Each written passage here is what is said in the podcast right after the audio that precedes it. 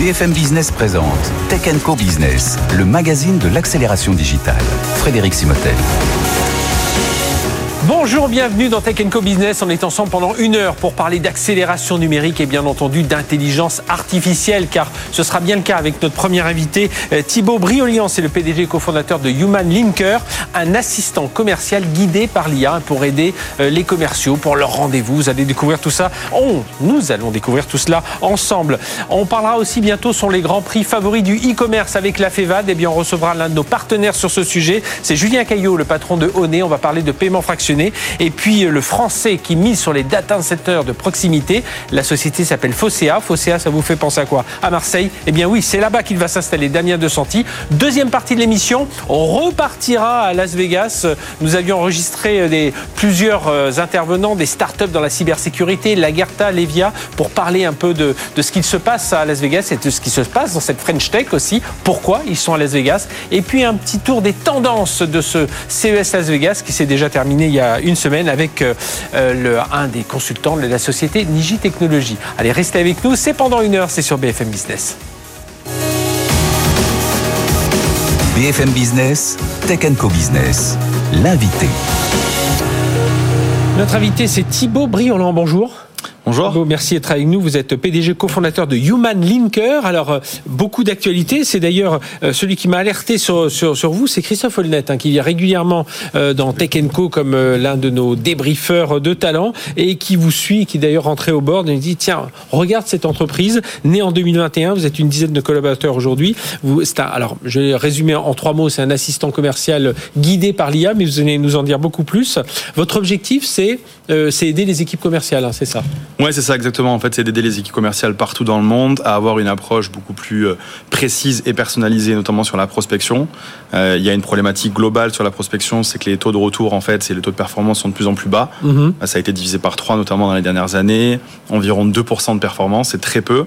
Donc prospection euh, en ligne, c'est on va chercher, on va essayer de voir par rapport à son produit, son offre, on, va essayer de récupérer un peu de, de, de, la data. On va aller solliciter des directeurs innovation, des directeurs marketing, des DRH, etc.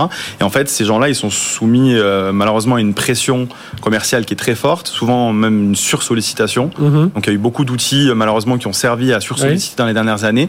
Et en fait, nous on prend le contre-pied de tout ça en rajoutant en fait beaucoup plus de guidage pour les équipes commerciales au quotidien, pour leur dire avec quelles entreprises ont le plus de chances de réussir, à quel moment il faut les contacter, puisqu'il y a toujours des signaux qu'on arrive à détecter on va pas sur le web, un site etc. de e-commerce au moment de Noël où ils sont Exactement. En plein dans, leur. Euh, et puis derrière, on va aller jusqu'à vraiment bah, guider et mâcher le travail des, des équipes en leur rédigeant des séquences, des messages ultra personnalisés euh, pour euh, en fait qu'ils puissent s'engager rapidement avec un contenu à haute valeur ajoutée et derrière ben, forcément décupler leur performance. Alors on, appelle ça du deep mapping relationship, hein, c'est ça? Enfin, si je prends le. Alors c'est une, une, des, c'est une des parties euh, de notre technologie, mais c'est. Et, vous, c'est parce que vous avez vous avez intégré en tout cas des technologies de, de CEA Tech hein, aussi autour. Oui, alors c'est ça, exactement. En fait, à, à l'époque, on a on a au lancement en fait de la de la société, on a fait un partenariat avec le CEA Tech en effet mhm. pour euh, des briques d'IA sur lesquelles on est encore en train de, de, travailler. Donc qui permet de rédiger ce courrier. Ils sont pas encore sortis. Ah oui, ils sont pas encore sortis. Euh, parce que du coup, bon, on a travaillé sur bien entendu d'autres briques qui sont live aujourd'hui, notamment dans l'IA générative. Mhm. Je pense que c'est un sujet qu'on ah va pouvoir aborder.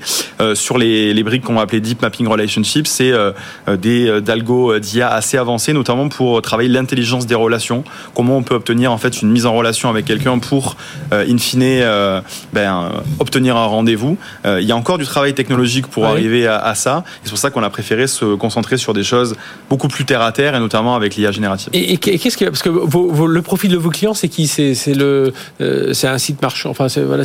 Alors en fait, depuis euh, depuis euh, mai 2022, on a annoncé en fait l'ouverture de la technologie Human Linker disponible partout dans le monde mhm. en self-service, d'accord, donc en libre accès depuis depuis notre site web. on a une première version qui est donc une extension Chrome qui est disponible directement dans LinkedIn euh, avec un abonnement gratuit. Il y a bien entendu une limitation mensuelle. Mhm. Et, et, donc en fait, nos clients vont du chef d'entreprise d'une TPE jusqu'à des équipes commerciales de grands groupes cotés en bourse en Europe, mais aussi aux États-Unis. Alors vous parlez de, de, toute l'intelligence, la, la GenAI, l'intelligence artificielle générative, mais est-ce que ça pourrait pas un peu concurrencer, c'est-à-dire quelqu'un qui fait ses prompts correctement mhm. chez vos clients actuels, vos, est-ce qu'il pourrait pas arriver finalement au même, comment vous allez réussir à vous démarquer par rapport à des gens qui vont devenir assez futés avec les prompts et, s'en sortir comme ça? Alors déjà, il faut être déjà futé, ça oui. c'est sûr. Je pense que c'est le premier sujet. Euh, aujourd'hui, sur le marché, euh, tout le monde ne sait pas faire euh, du, du, prompt engineering, tout, tout, le monde ne sait pas mettre les mains dans le cambouis. La force de Human Linker aujourd'hui, c'est une architecture big data qui est extrêmement étoffée. On a la capacité en fait d'analyser en profondeur une entreprise que le commercial va cibler, mhm. aller jusqu'à arriver à comprendre son actualité, les signaux, tout ce qu'il peut y avoir en fait comme information qui puisse derrière guider. Avec de l'IA générative. Hein. Exactement. Alors ça c'est nos propres technologies à nous, sans euh, euh, dépendance, je dirais, à OpenAI ou à d'autres acteurs. Donc vraiment une compréhension mhm. profonde de, euh, de l'entreprise cible, mais aussi de l'interlocuteur. Parce que ce qui est important en prospection commerciale, c'est s'intéresser à son interlocuteur, comment on doit interagir avec lui. Et, et en fait, on est allé jusqu'à racheter une, une, société en avril dernier au Luxembourg, MyProfilia, qui est en capacité, et c'est intégré maintenant dans Human Linker, d'analyser la personnalité d'un interlocuteur sur la base de son profil LinkedIn, en analysant toute la sémantique. Donc là, c'est une technologie AI qui est propriétaire maintenant dans Human Linker et qui nous permet d'aller extrêmement loin en termes de personnalisation, puisque euh, ça nous permet d'arriver à comprendre les préférences de communication de la personne et de lui écrire en fonction vraiment de ses codes en respectant ah, vraiment. Euh, donc ça va plus, les, les enfin ChatGPT like va être plus euh, euh, enrichir en tout cas votre votre solution Human Linker que, que, quelqu'un qui va y aller tout seul. Pour conclure, en fait, il faut des, des millions en fait d'informations et surtout en fait une finesse dans la compréhension des données, etc.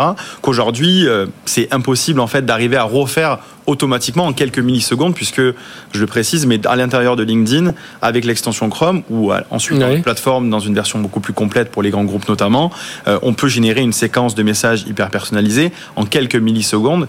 Tout travail de data est fait en, arrière-plan. Euh, euh, par rapport à un Salesforce, vous allez agir en complément Exactement, exactement. Salesforce, HubSpot, donc des géants du CRM, on est complémentaire de ces technologies-là. On y est d'ailleurs interconnecté. D'accord. donc ce qu'il faut savoir, c'est que justement, ben, nos abonnements commencent à partir de 39 euros libre pour tout le monde partout dans, tous les pays du monde. Aujourd'hui, on a des utilisateurs dans une quinzaine de pays, mhm. euh, sans forcément avoir besoin d'une connexion à Salesforce ou à HubSpot. Tout le monde n'a pas encore ces outils-là.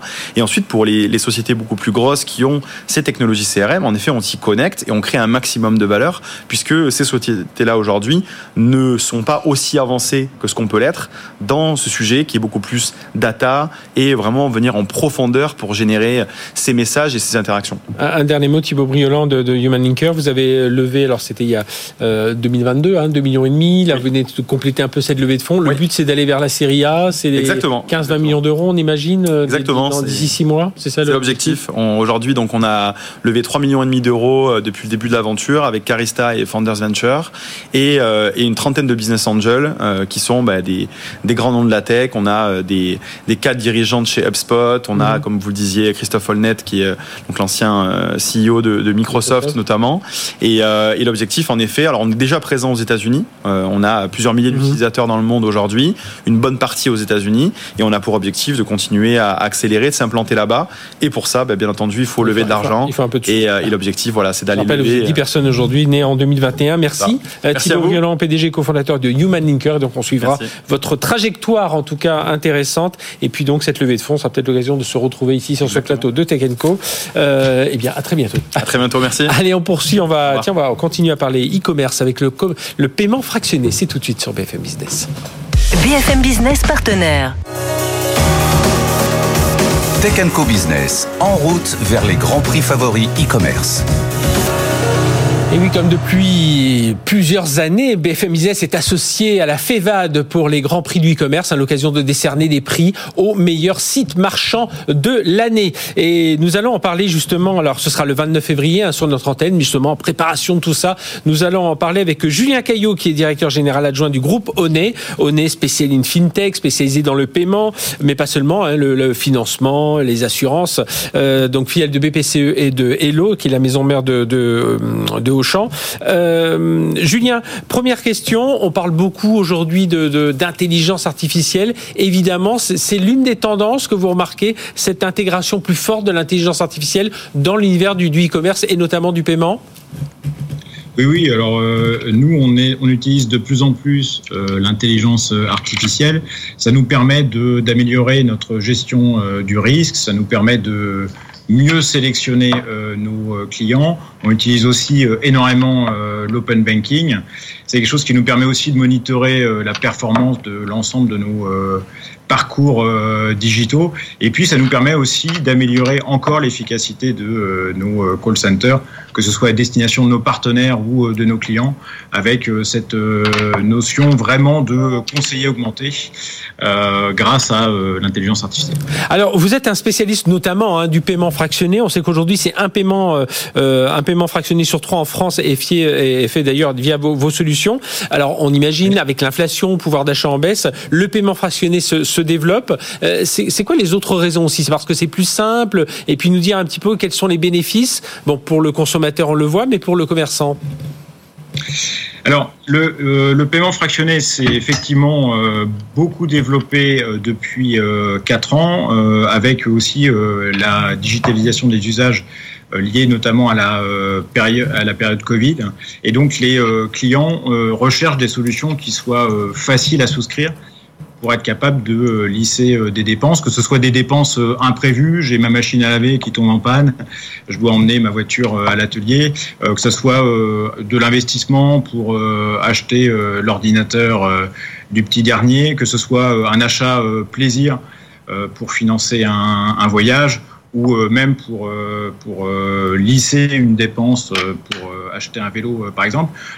Ça s'est vraiment démocratisé dans les mmh. usages. Aujourd'hui, on considère que 8% euh, du e-commerce euh, se fait à travers euh, un paiement fractionné, mais on a encore un potentiel de croissance qui est, fort parce que sur un marché e-commerce qui est assez similaire comme le marché allemand, c'est déjà 25% du e-commerce allemand qui se fait à travers un paiement fractionné. Et donc c'est devenu oui. Oui, pardon. On, est, on était un petit peu moins habitué à ce type de paiement en France, puis ça y est, on voit que c'est en train de, de, se démocratiser. Vous le dites vous-même. Eh, c'est quoi la complexité de ce mode de paiement pour ben, justement pour vous qui êtes euh, au, carrefour entre le client et le et le site marchand euh, pour gérer ce type de ce type de paiement?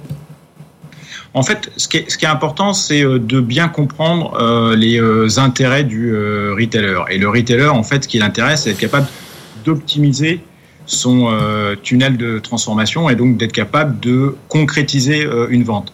Et euh, c'est vrai que c'est un aide, c'est un pouvoir d'achat complémentaire de pouvoir avoir une solution qui vous permet de lisser une dépense importante sur deux ou trois mois. Et c'est ça qui fait, qui a fait le développement du paiement fractionné. Ce qu'on voit d'ailleurs aujourd'hui avec la montée de l'inflation et la diminution du reste à vivre de, euh, des clients français comme européens, c'est que euh, de plus en plus, euh, les clients et nos partenaires nous demandent de proposer des solutions plus longues mhm. parce que nos clients raisonnent maintenant avec une mensualité disponible et donc à partir de cette mensualité, euh, ils vont euh, choisir euh, une durée qui peut être sur du paiement fractionné, donc le paiement fractionné c'est jusqu'à 90 jours, et puis sur un crédit classique, crédit à la consommation plus traditionnel, Donc on voit vraiment, c'est l'une des transformations. Hein, de, bon, vous avez parlé de l'intelligence artificielle qui s'immisce un peu partout dans, dans, dans, dans tous les, les, les, phases, euh, la chaîne de valeur de cette, de, du e-commerce. Mais parmi les, ces transformations, euh, ce mode de paiement est en train d'arriver de façon forte. Enfin, il faut que le, le client se sente beaucoup plus libre. Euh, alors on l'avait avec des réductions de prix, euh, avec un choix de, de, de, catégories, de, enfin de produits, de services. Et puis là avec le choix du paiement, hein, c'est vraiment important pour aujourd'hui pour un commerçant de pouvoir offrir toute une, toute une palette de, possibilités de paiement Exactement. En fait, c'est euh, devenu un must-have au même titre que euh, le client, il a le choix de son mode de livraison. Et donc aujourd'hui, il doit avoir le choix de son euh, mode de paiement. Et c'est vrai que sur des montants importants, ça peut être intéressant de pouvoir lisser une dépense. Et puis, c'est un outil aussi qui permet d'augmenter le montant du panier moyen selon les verticales retail, on a un panier moyen qui progresse de plus 20% jusqu'à plus 70% grâce à ce paiement fractionné. Bien, merci Julien Caillot d'avoir été avec nous. Je, je, le rappelle, vous êtes directeur général adjoint du groupe Onet et on vous retrouvera évidemment le 29 février à l'occasion des grands prix euh, favoris du e-commerce hein, où nous remettrons justement ces prix à ces sites marchands les, plus euh, les plus attendus. Il y a le vote du public. Hein. Il faut savoir que c'est pas juste un il y a un vote du jury mais aussi le vote du public. Donc on verra ce que vous pensez vous euh, auditeurs téléspectateurs de tous ces sites marchands. Merci en tout cas Julien Caillot d'avoir été avec nous euh, et on se retrouve le 29 février. Tout de suite on va parler de data center. BFM Business, Tech Co Business, Startup Booster. Et on va parler de data center, data center de proximité, data center avec euh, développement durable. Voilà, c'est un peu comme ça que l'on peut caractériser en tout cas le choix euh, qu'a fait Fossé ADC avec euh, son fondateur et, et, CEO Damien De Santi. Bonjour. Bonjour. Merci d'être avec nous. Donc créé en 2023, donc vraiment tout jeune, tout jeune. Alors vous êtes un ancien, hein, vous connaissez bien le data center, vous avez dirigé la, la, la partie data center d'Econocom, hein, c'est bien ça, auparavant. Donc, donc là, vous lancez dans l'entrepreneuriat, vous venez de lever 5 millions d'euros pour implanter justement un premier data center à Marseille. Ma première question, c'est pourquoi Marseille? On sait que c'est un gros nœud de, fibre optique, et puis il y a déjà des acteurs, enfin Jaguar euh, qui a été racheté depuis par euh, euh, par Iliad. Ben, racontez-nous un peu vous quelle va être votre particularité, j'ai des data centers de proximité, et puis vous jouez aussi beaucoup sur le, le côté renouvelable, vert. voilà, racontez-nous. C'est ça. Donc, euh, comme vous l'avez dit, Marseille est une plaque importante euh, de l'interconnexion de l'Internet mondial, mhm. du fait de l'arrivée des câbles sous-marins. Ça fait il suffit de regarder une carte, on comprend tout de suite. Hein. On comprend tout de suite, effectivement. C'est un entonnoir, on voit tous les câbles sous-marins, notamment de la plaque Afrique, Inde, Moyen-Orient, Asie. Mhm. Euh, tout passe par Marseille, en fait, pour, pour le trafic européen. Donc, Marseille s'est vu propulsé au septième rang euh, des hubs mondiaux aujourd'hui, mhm. et on passe de devenir le cinquième, donc euh, on en parle beaucoup. Euh, et il y a assez peu d'acteurs sur Marseille. En fait. On a deux acteurs, un qui a participé au développement initial, qui était anciennement effectivement Jaguar Network, qui est passé maintenant en Free Pro, qui est là depuis un certain temps, et qui est bien implanté. Euh, et, un gros acteur américain que beaucoup connaissent, c'est Digital Realty, qui mhm. a euh, beaucoup de data centers, beaucoup de puissance. Qui est, l'un des géants. on les avait reçus récemment où ils montaient des serveurs quantiques justement avec. Voilà, là on est dans une autre dimension. Et donc vous avez dit, il y a de la place pour euh, un acteur, euh, justement pour aller accompagner, parce que quand je dis data center de proximité, c'est ça, c'est aller chercher des acteurs locaux et leur dire, ben voilà, moi je suis là, je suis pas loin, euh, vos données ne seront pas loin, rassurez-vous, au serveur non plus. En fait, ce qui s'est passé, c'est que Marseille étant tellement un, un, attrait pour les géants du web, mm-hmm. que les gros comme Digital Reality se sont imposés, effectivement, euh, mais on va dire qu'on a un petit peu oublié, on a fait un peu des dommages collatéraux.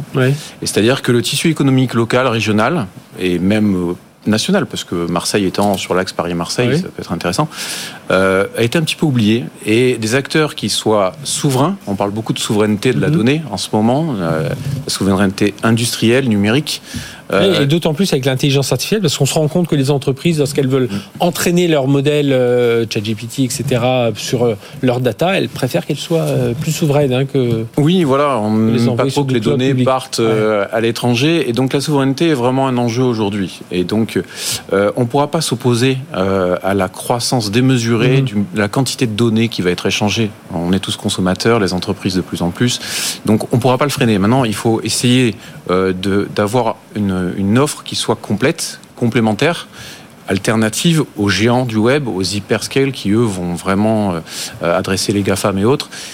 Nous, on veut se positionner à côté, de façon complémentaire, alternative, souverain, éco-responsable, avec une logique. Euh, et donc, le profil des clients que vous ciblez, c'est les PME, ETI locales, euh, voire même des collectivités?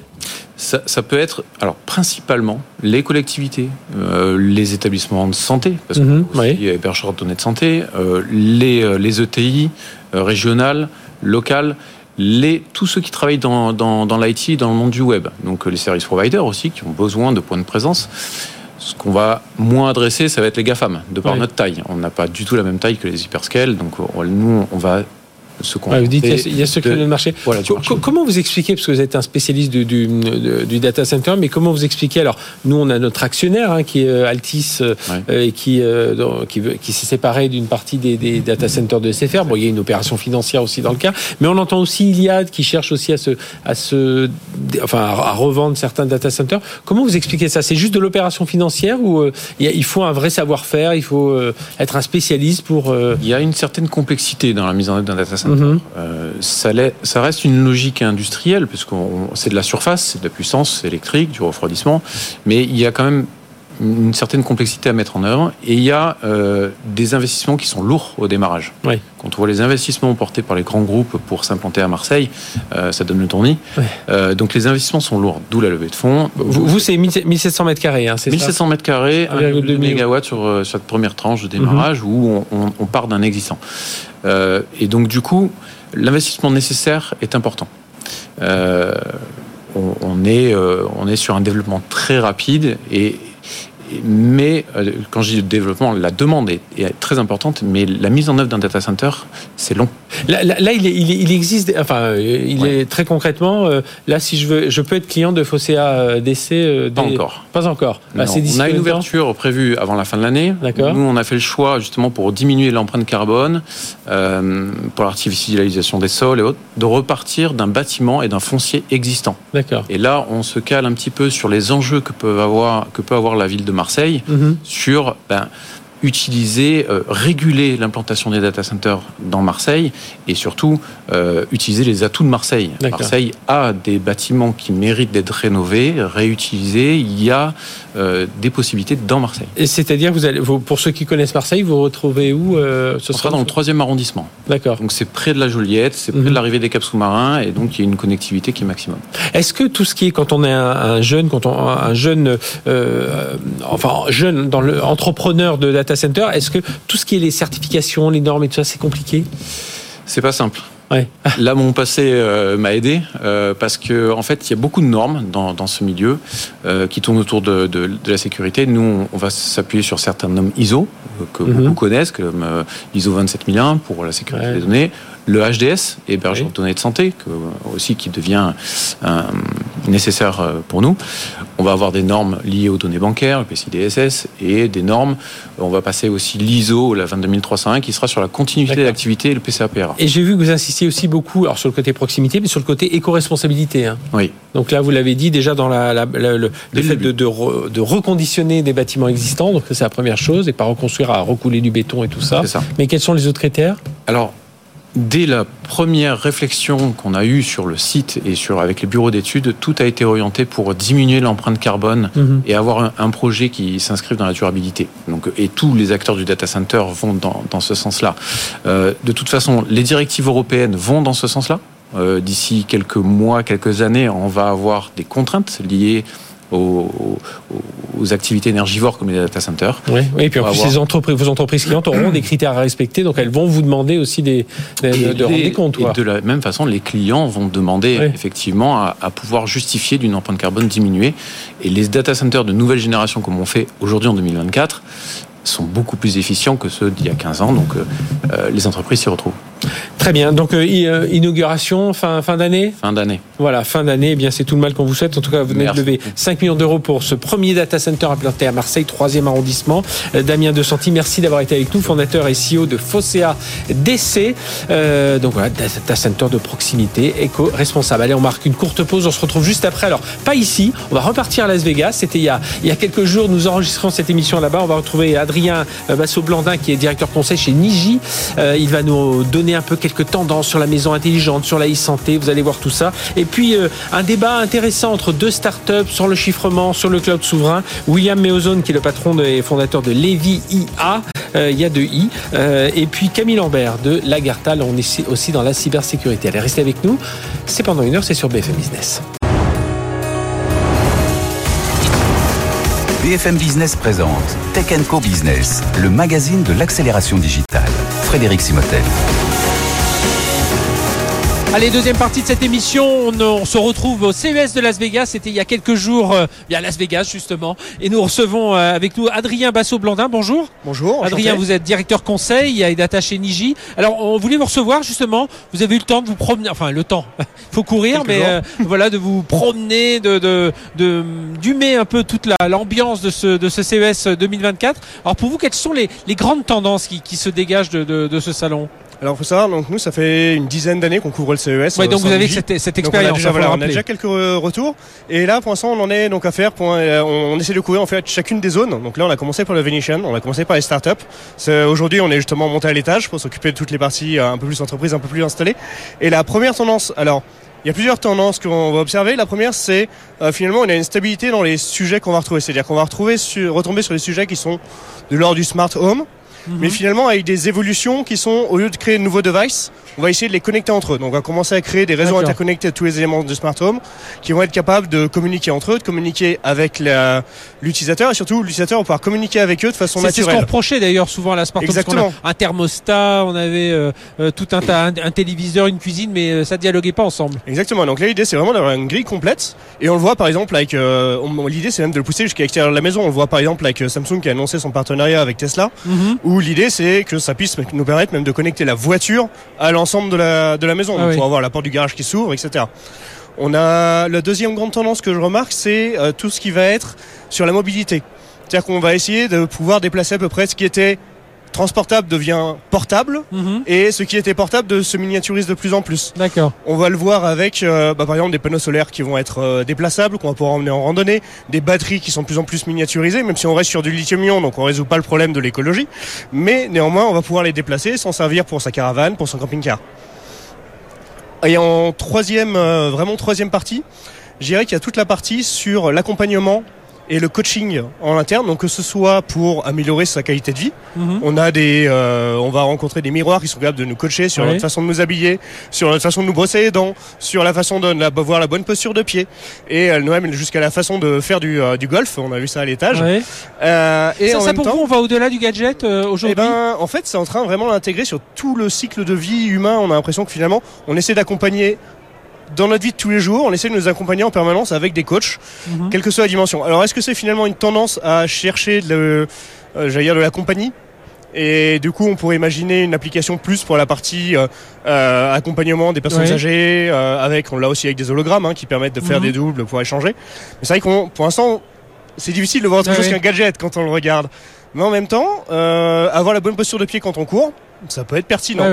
Mais c'est vraiment des souvent quand, quand, on suit ce CES et vous le dites, vous le suivez depuis 10-12 ans, euh, on voit des choses qui paraissaient gadgets il y a 10 ans et qui peu à peu bah, se sont, euh, bah, on s'y habitué. Euh, voilà, se, se, prendre en photo avec son téléphone, ça paraissait gadget il y a 10 ans. Aujourd'hui, ben on s'en sert même pour se faire des diagnostics de peau. Donc euh, voilà, on voit que c'est rentré euh, dans la vie. Parfois ça va un peu plus lentement, parfois ça va très vite, comme le, le chat GPT. Est-ce que justement là, c'est quelque chose C'est ce qui m'a le plus marqué. Je dirais c'est ce côté. En fait, smart est apparu dans quasiment toutes les, euh, toutes les innovations. Toutes les innovations qui avant embarquaient de l'IA euh, dans Under the Hood, donc dans, vraiment sous le capot, sans forcément en parler. Maintenant, vont toutes dire qu'elles ont de l'IA embarqué, qu'elles ont du chat GPT, qu'elles ont de l'IA conversationnelle. Et on se rend compte que finalement, ça paraît aussi logique, parce que toutes ces solutions d'IA, souvent ce qui leur manquait, c'était quoi? C'était une façon de communiquer en langage naturel avec mmh. elles. Ah Et donc tout le monde s'est mis à embarquer ce chat GPT, ou équivalent, dans leur, euh, soit directement dans leur device, soit simplement en rajoutant une licence ChatGPT qui permet mmh. d'interagir. On, on, le voit dans les voitures. Euh, on, le voit dans la on voiture. a vu hier Doug McMillan, le patron de, de Walmart, qui a présenté mmh. toutes les innovations. Et c'est, on dialogue presque avec son panier de courses. Euh. Exactement. Bah, on le voit avec BMW, avec son système de valet qui permet de mmh. se garer automatiquement. On a, on a eu le partenariat de de, de Sony avec Honda pour leur ah, voiture autonome, pareil, qu'on peut aussi commander par la voie. Là, exactement. exactement.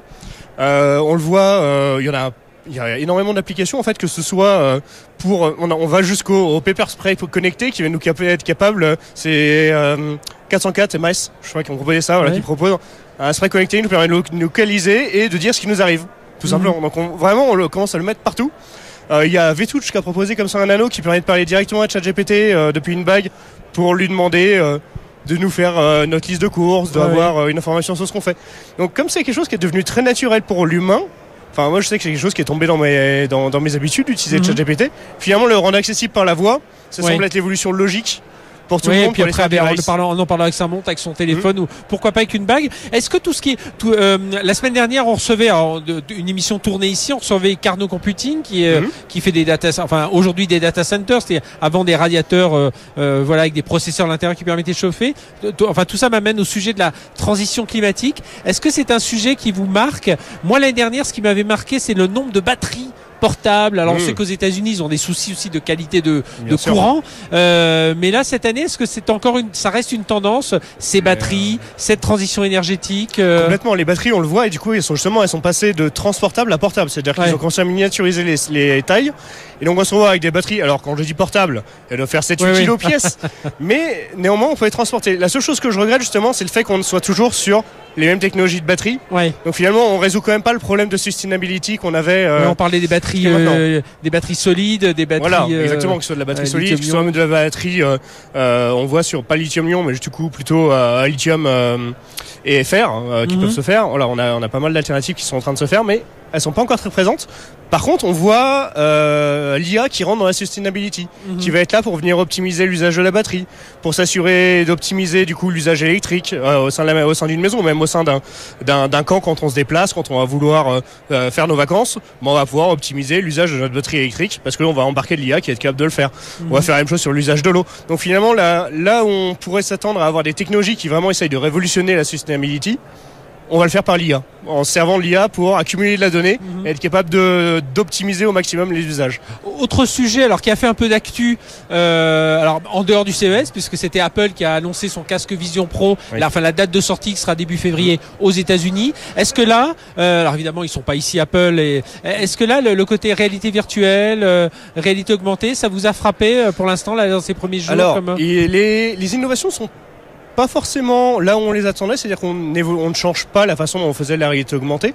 Il y a quelques casques qui permettent par exemple de faire l'intégration d'avatars dans le donc de représentation d'un humain dans le monde virtuel mais on n'a pas d'innovation folle comme on a eu quand on a eu l'apparition des premiers ah casques de VR.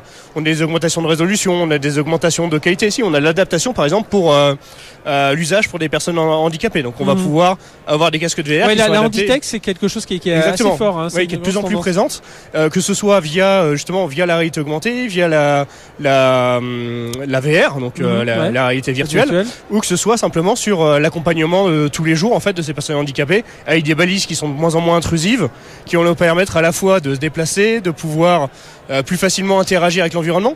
Euh, on a vu par exemple Iris de Ives, qui est un, avatar permettant d'échanger en langage des signes. D'accord. Euh, simplement.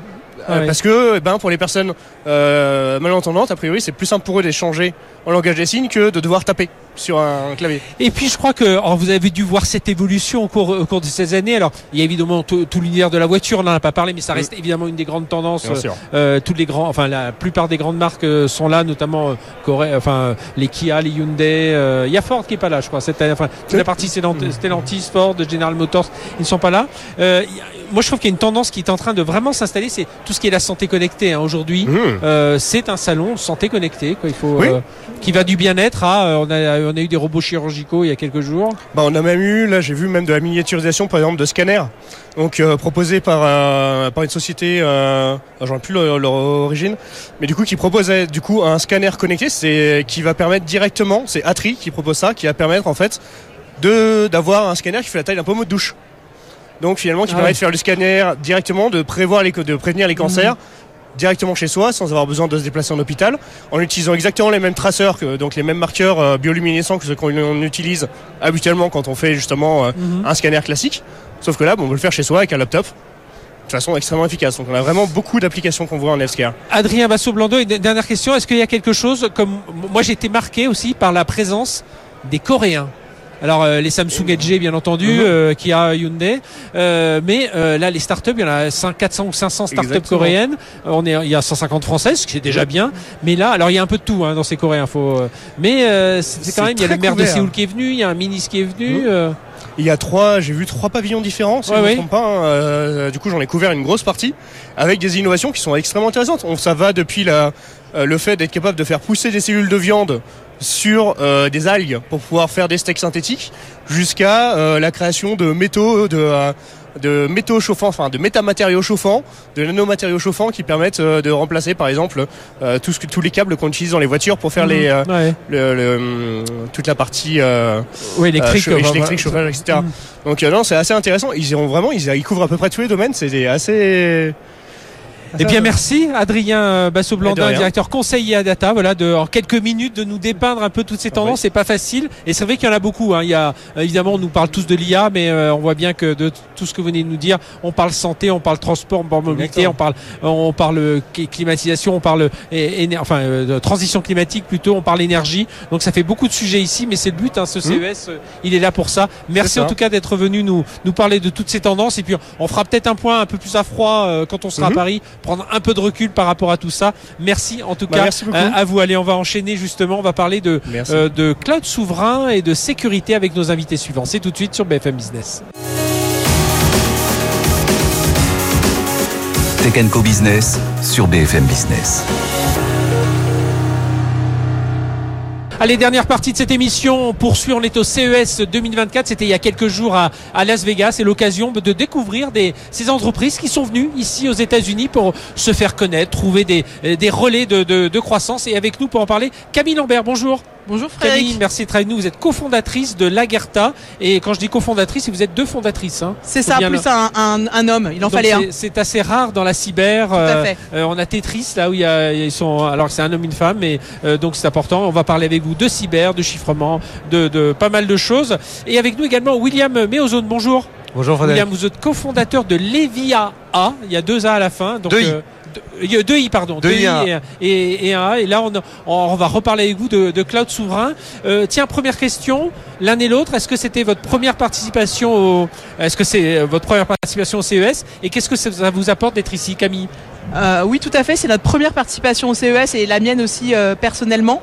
Ce qui est hyper intéressant, c'est qu'on valide en fait un peu quand on parle à nos prospects de loin des théories. Et là, on voit qu'il y a une vraie envie sur la cybersécurité. C'est plus juste un sujet à à ticker dans sa checkbox, mhm. c'est ça devient un sujet où on veut enfin prendre des mesures euh, pour protéger. On le voit d'ailleurs parce qu'ici, bon, il y a beaucoup de produits qui sont montrés, mais souvent on a le, les, les, surtout ici dans le récapar qu'on a les startups, on a beaucoup de petites entreprises, donc il y a, faut tout mettre hein, sur le mur. On met toutes les grandes, euh, les grandes baselines et il y a souvent la cyber qui apparaît. Mais est-ce que euh, là vous sentez ce marché américain beaucoup plus ouvert sur la, parce que chez nous on dit, enfin en France, on dit la cyber c'est important, mais dès qu'on gratte un peu euh, bon, faut euh, ramer, ramer pour euh, réussir à faire passer ces solutions. Alors, aux États-Unis, je trouve que c'est beaucoup plus facile parce qu'en en fait, ils ont des problématiques complètement différentes de la France. Nous, en clair, si je peux me permettre, la problématique qu'on adresse, c'est le dernier kilomètre. La plupart des grandes boîtes françaises sont super bien protégées ou en tout cas, on fait le maximum. Mais par contre, souvent, à la fin, elles ont un prestataire qui va tout réduire en charpille. Et donc nous on dit, on, ne critique pas les grosses boîtes parce qu'elles donnent le maximum. On dit, vous prenez un prestataire, vous allez prendre les via, puis à la fin il va prendre quelqu'un euh, pour faire le, envoyer le mail. Et là, tout l'effort de forteresse de vos data va être perdu. Et ça, ils le comprennent bien parce que ça correspond au fameux euh, last mile d'Amazon. Et du coup, ils sont très réceptifs à cette, cette approche dans la cybersécurité. D'accord. Et on reviendra justement sur ce que fait euh, Lagarta. Euh, William Meozone, donc euh, Levi IA, on est dans le, le, cloud souverain. Et alors, même question, première participation ou pas au CES. Et voilà, qu'est-ce que vous ressentez déjà après ces quelques jours passés bah, ici? Première analyse, première participation au CES après deux Vivatech. Ouais. En comparaison. Euh, totalement différent, une ouverture d'esprit différente, une vitesse. On a l'impression que ça va beaucoup plus vite.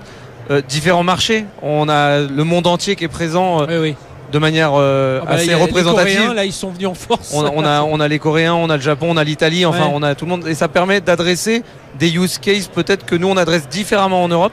C'est très intéressant de discuter, surtout quand on a des sujets comme nous de souveraineté de data, mhm. avec ces gens qui ont des problèmes, comment ils les adressent ou comment ils aimeraient les adresser. Donc, très différent de, Vivatech en tout cas. Et, vous justement William, votre objectif, alors vous, vous travaillez dans l'univers du cloud souverain, vous allez nous dire ce que, ce que fait Levi IA et euh, Levi IA, voilà, je vais réussir à le dire. Euh, et justement là vous venez ici pour dire aux Américains Attention, chez nous aujourd'hui, le cloud souverain, il y a le DMA, le DSA, enfin voilà, il y a toute une réglementation qui se met en place autour de la data. Il y a la data, le Data Act, l'IA Act. Et si vous voulez venir chez nous, ah, il va y avoir des règles à respecter et nous, on, peut vous aider à les, à les faire respecter. C'est ça l'idée en fait qu'on vient tester ici, c'est les entreprises américaines qui ont des visions business européennes, de leur dire vous êtes une société américaine, donc déjà la confiance n'est pas certaine par rapport aux différentes lois de votre pays. si vous voulez venir faire du business en Europe, un conseil, redonner de la confiance à vos clients, déjà héberger la donnée chez un acteur européen mhm. qui n'est pas soumis à toute cette problématique et qui même n'a aucun droit sur cette data. Au contraire, la protège ils en sont bien conscients, ça, les, les Américains. Enfin, déjà, est-ce que chez eux, c'est aussi prenant que nous, chez nous, avec cette accélération quand même, avec les, euh, au niveau européen, euh, au, niveau français? Est-ce que les Américains, on, se, on sait que le RGPD a fait quelques émules en Californie, mais est-ce que ça, c'est une musique qui commence à tourner un peu plus fort, un peu plus fort, en fait, à résonner un peu plus fort? Je pense que les Américains ont un côté, ont un côté business très prononcé et tout ce qui va les empêcher de faire des business devient un sujet. En fait, je pense surtout ça. Quand nous en France, on en fait un sujet euh, politique ou personnel, on veut protéger nos données. Eux, si ça empêche de faire du business, ils vont trouver la solution. donc le, but, voilà, c'est se simplifier la vie.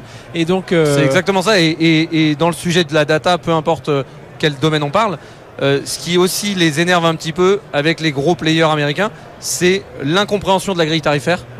Et s'ils peuvent arriver en Europe avec des acteurs beaucoup plus transparents, oui, ils y gagnent. Ce que vous dites est important. On se rend compte que les acteurs, parce que moi j'en ai rencontré plusieurs aussi, ils sont pas forcément pro GAFAM. Hein. Non, Même pas parfois ils disent, ils nous desservent. Euh, alors ils nous aident techniquement parce qu'évidemment leur technologie, etc. Mais ils sont pas euh, admiratifs, disant on veut être dans leur sillage. Ils sont moins chauvins que ce qu'on pense hein, sur sur la techno. Euh, et nous, on croise aujourd'hui beaucoup AWS, Amazon étant le, leader, qui nous disent Moi, Amazon me coûte extrêmement cher. Euh, je suis pas un franc défenseur d'Amazon comme je le serais de mon équipe de football mhm. américain, entre guillemets.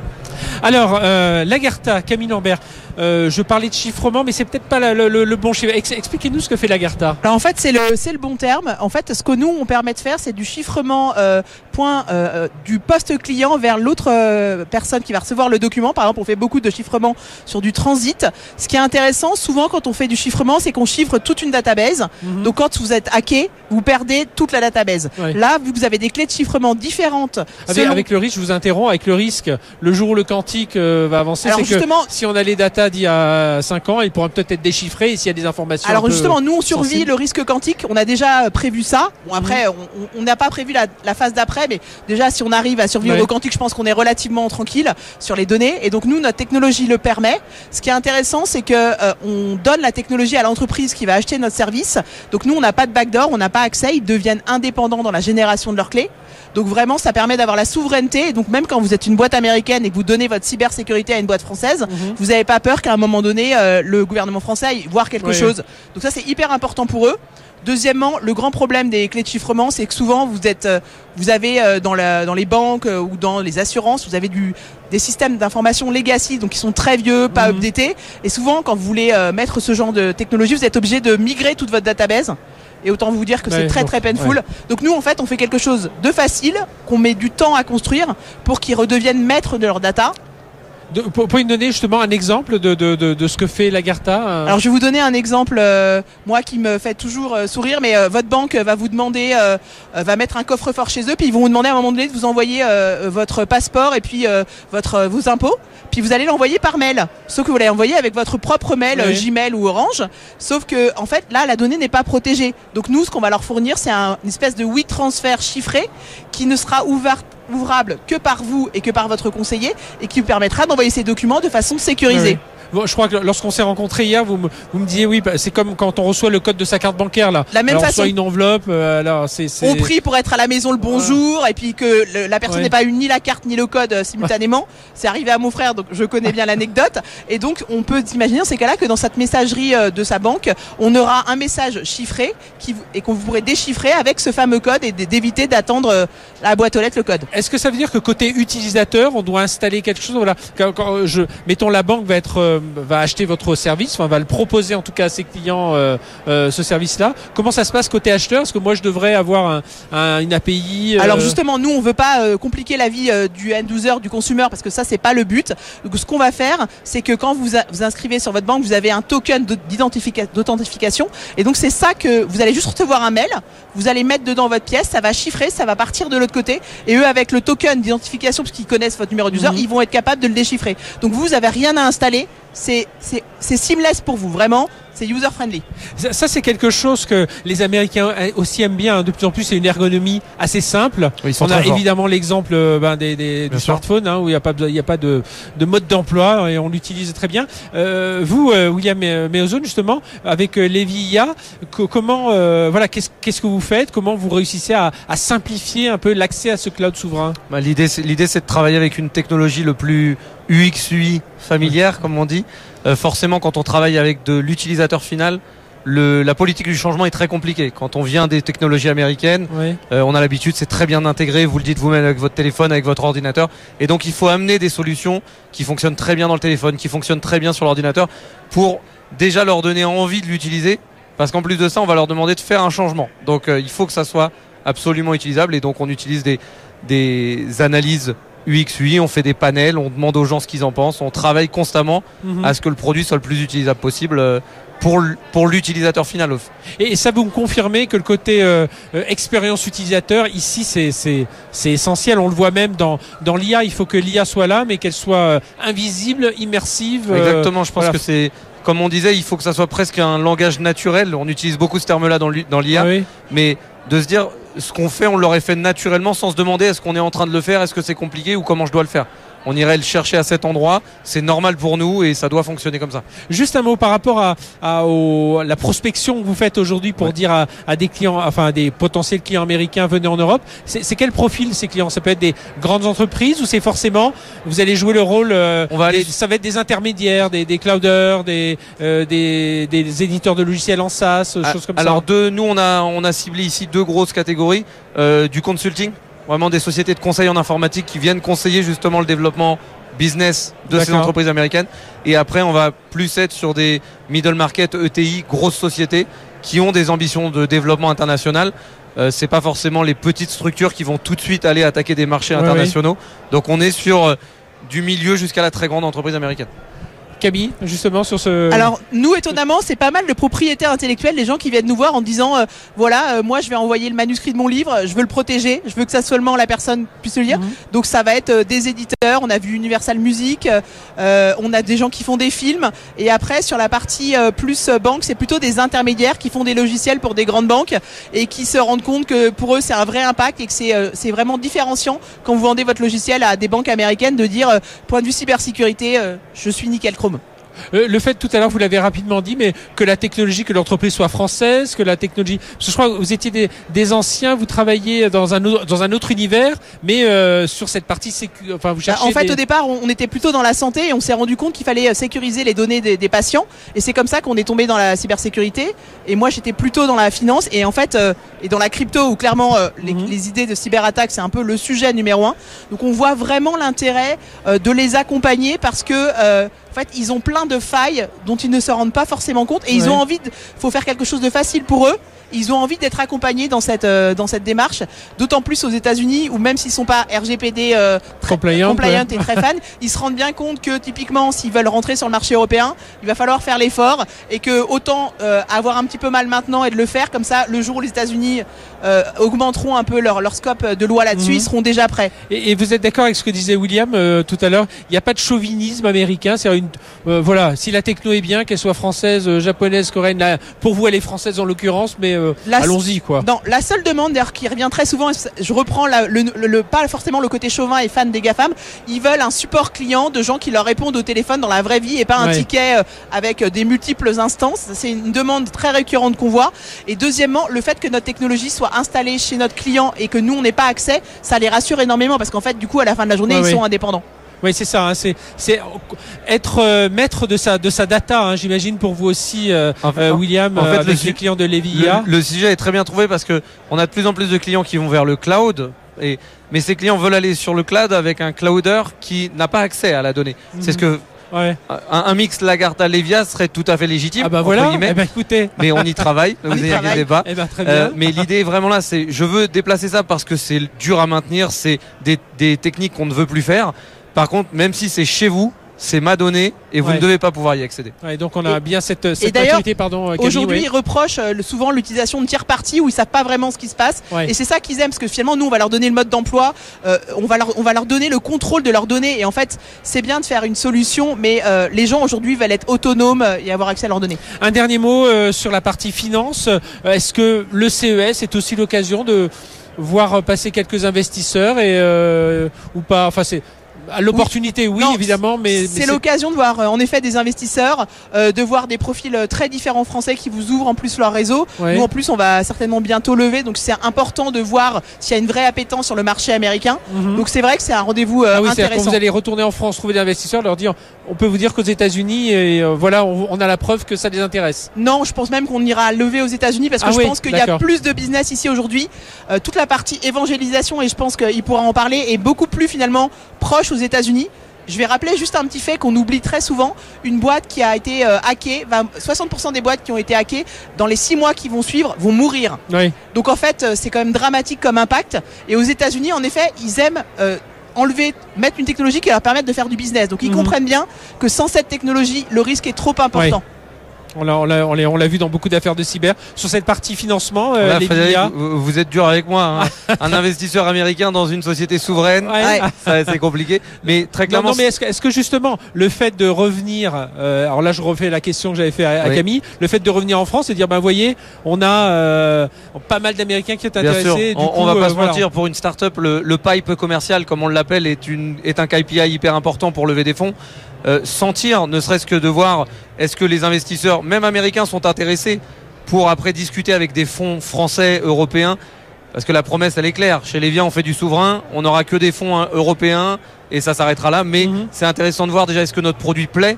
S'il plaît, on peut bah, discuter avec les, investisseurs. Eh bien, merci à, tous les deux. Camille Lambert, cofondatrice de Lagerta. On peut citer votre cofondatrice? Oui, tout à fait. C'est euh, Marie-Gabrielle Corona et euh, Martin Brunel.